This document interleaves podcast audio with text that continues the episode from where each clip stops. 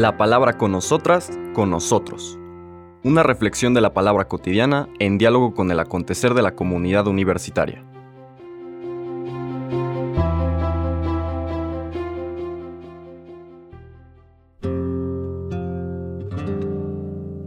Hola, buenos días. Bienvenidas, bienvenidos a la palabra con nosotras, con nosotros.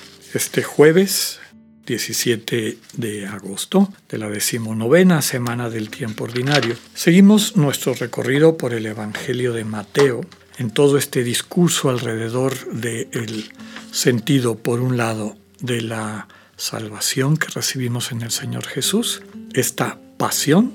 Empezamos la semana con el segundo anuncio de la pasión, ya decíamos, equivale a decir el segundo anuncio de la manera como Dios siente con nosotros, se compadece de nosotros, ejercita su misericordia, entregando su vida para que tengamos vida, y después una serie de elementos que nos permiten entender cómo quienes aceptan esa salvación del Señor Jesús forman parte de una familia que a su vez tiene la misión de hacer presente en medio del mundo este proyecto de Dios. Ayer veíamos la invitación a mantenernos siempre con esta actitud de niño, de niña, de sencillez, de apertura radical, de hambre de amor, digamos, sana, pura, sin la mezcla de las heridas que muchas veces nos va dejando el desamor. Al mismo tiempo, la limpieza de corazón de todo tipo de rencor,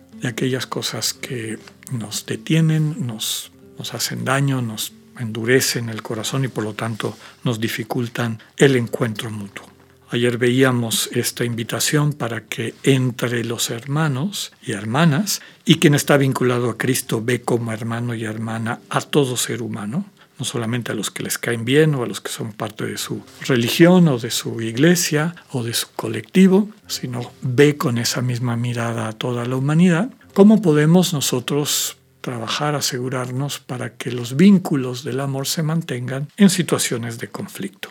Si tu hermano te ofende, primero trata de reconciliarte directamente y bueno, la progresión que vimos hasta llegar a la comunidad. Terminaba con esta invitación de dejarlo solo, es decir, no sigas insistiendo, pero tampoco dice condénalo. Es algo que yo le recomiendo muchas veces a las personas que están en una situación de conflicto, sobre todo cuando hay una resistencia sistemática por parte de una de las dos personas en conflicto con con una ruptura de relación, decir, bueno, a veces es contraproducente estar insiste, insiste, insiste, insiste. Toma distancia, deja que el tiempo vaya realizando su quehacer. De vez en cuando manda un mensaje de apertura, o sea, subraya que la puerta está abierta para una reconciliación, pero ahí finalmente hay que dejar que la conciencia de la otra persona, con el corazón endurecido, pueda madurar dentro de su contexto vital o dentro de lo que el propio espíritu pueda ir suscitando en la experiencia de la persona resistente a la reconciliación. Y en esa misma temática está la lectura del día de hoy, son los versículos que siguen a lo que leímos ayer y vemos cómo nos presentan otros elementos desde esta perspectiva. Dice, son, perdón, el capítulo 18, versículo 21 al capítulo 19, primer versículo del Evangelio de San Mateo. En aquel tiempo Pedro se acercó a Jesús y le preguntó, Si mi hermano me ofende, ¿cuántas veces tengo que perdonarlo? ¿Hasta siete veces? Jesús le contestó, No solo hasta siete, sino hasta setenta veces siete. Entonces Jesús les dijo, El reino de los cielos es semejante a un rey que quiso ajustar cuentas con sus servidores. El primero que le presentaron le debía muchos millones. Como no tenía con qué pagar, el Señor mandó que lo vendieran a él, a su mujer, a sus hijos y a todas sus posesiones para saldar la deuda. El servidor, arrojándose a sus pies, le suplicaba diciendo, Ten paciencia conmigo y te lo pagaré todo. El rey tuvo lástima de aquel servidor, lo soltó y hasta le perdonó la deuda. Pero apenas había salido aquel servidor, se encontró con uno de sus compañeros que le debía poco dinero. Entonces lo agarró por el cuello y casi lo estrangulaba mientras le decía, págame lo que me debes. El compañero se le arrodilló y le rogaba, ten paciencia conmigo y te lo pagaré todo. Pero el otro no quiso escucharlo, sino que fue y lo metió en la cárcel hasta que le pagara la deuda. Al ver lo ocurrido, sus compañeros se llenaron de indignación y fueron a contarle al rey lo sucedido.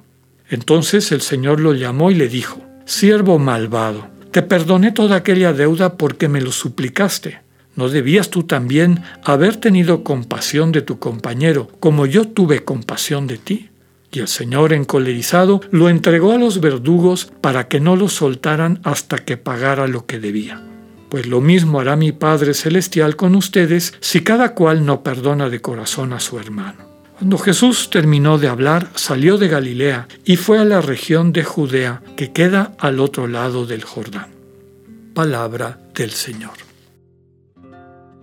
Varios elementos importantes a recuperar en esta lectura. Uno está en la línea de lo que hemos dicho. ¿Cómo se mantiene esta comunidad? Básicamente está invitándonos a esta experiencia de la reconciliación del perdón.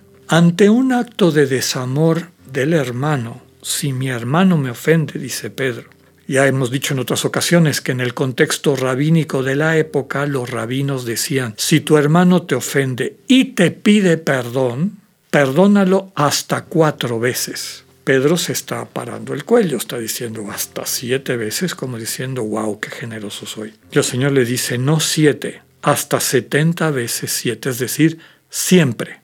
Es lo que dice, infinidad de veces, siempre. Y luego utiliza esta parábola. La parábola, el rey, desde luego, es la figura de Dios. A Dios se le ve de dos maneras. O lo ves como este Señor misericordioso, que te muestra que tu vida puede ser distinta. Dice el texto que que le debía muchos millones, el Señor mandó que lo vendieran a él y a su mujer y a sus hijos. Era una práctica de aquella época en que existía la esclavitud. Si alguien debía mucho dinero, lo vendían a él y a toda su familia y con la venta de eso se cobraba el acreedor. ¿no? Bueno, desde la perspectiva cristiana y el fondo de este mensaje es, si vives fuera de esa relación con Dios, lo más importante de ti simbolizado por tu mujer, tus hijos, tus posesiones, es decir, tu vida, la riqueza de tu identidad en Dios está vendida, es decir, la has perdido. Cuando te acercas al Dios vivo en Cristo, te encuentras que ese Dios no tiene deudas contigo, no te ve así, es decir, recuperas todo, quedas libre, lo soltó, dice, le perdonó la deuda es decir, entramos en esta dimensión de la gratuidad, de este amor de Dios que transforma radicalmente nuestras vidas. Con todo, dice el texto, que si esto no madura en nuestras conciencias, de manera que podamos relacionarnos mutuamente así, sin, en vez de eso, tenemos una relación de toma y daca, de eh, mercantil con la gente y no solamente eso, egocéntrica, como nos lo muestra el texto de este que en vez de relacionarse con los hermanos que le debían, es decir, que lo ofendían, eh, de la misma manera como Dios se relaciona con nosotros, corre el riesgo de salirse de la dimensión de Dios, entrar en la, en la dimensión del príncipe de este mundo y volver a esa visión de un Dios encolerizado, que entrega a los verdugos, que no lo sueltan hasta que pague. Aquí la importancia es en este camino hacia la vida plena, hacia la sanación, salvación, que el amor de Dios opera en nuestros corazones, permitir que eso vaya sanando nuestra conciencia y que se convierta en la manera de relacionarnos mutuamente. Que el amor de Dios nos baste para ser amor y estar dispuestos a reconciliarnos en toda ocasión. Que así sea, que tengan un buen día, Dios con ustedes.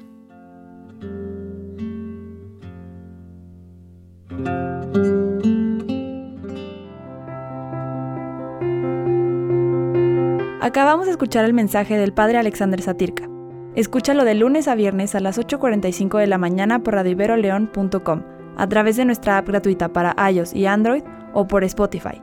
Esta es una producción de Radio Ibero León en colaboración con el ITESO, Universidad Jesuita de Guadalajara.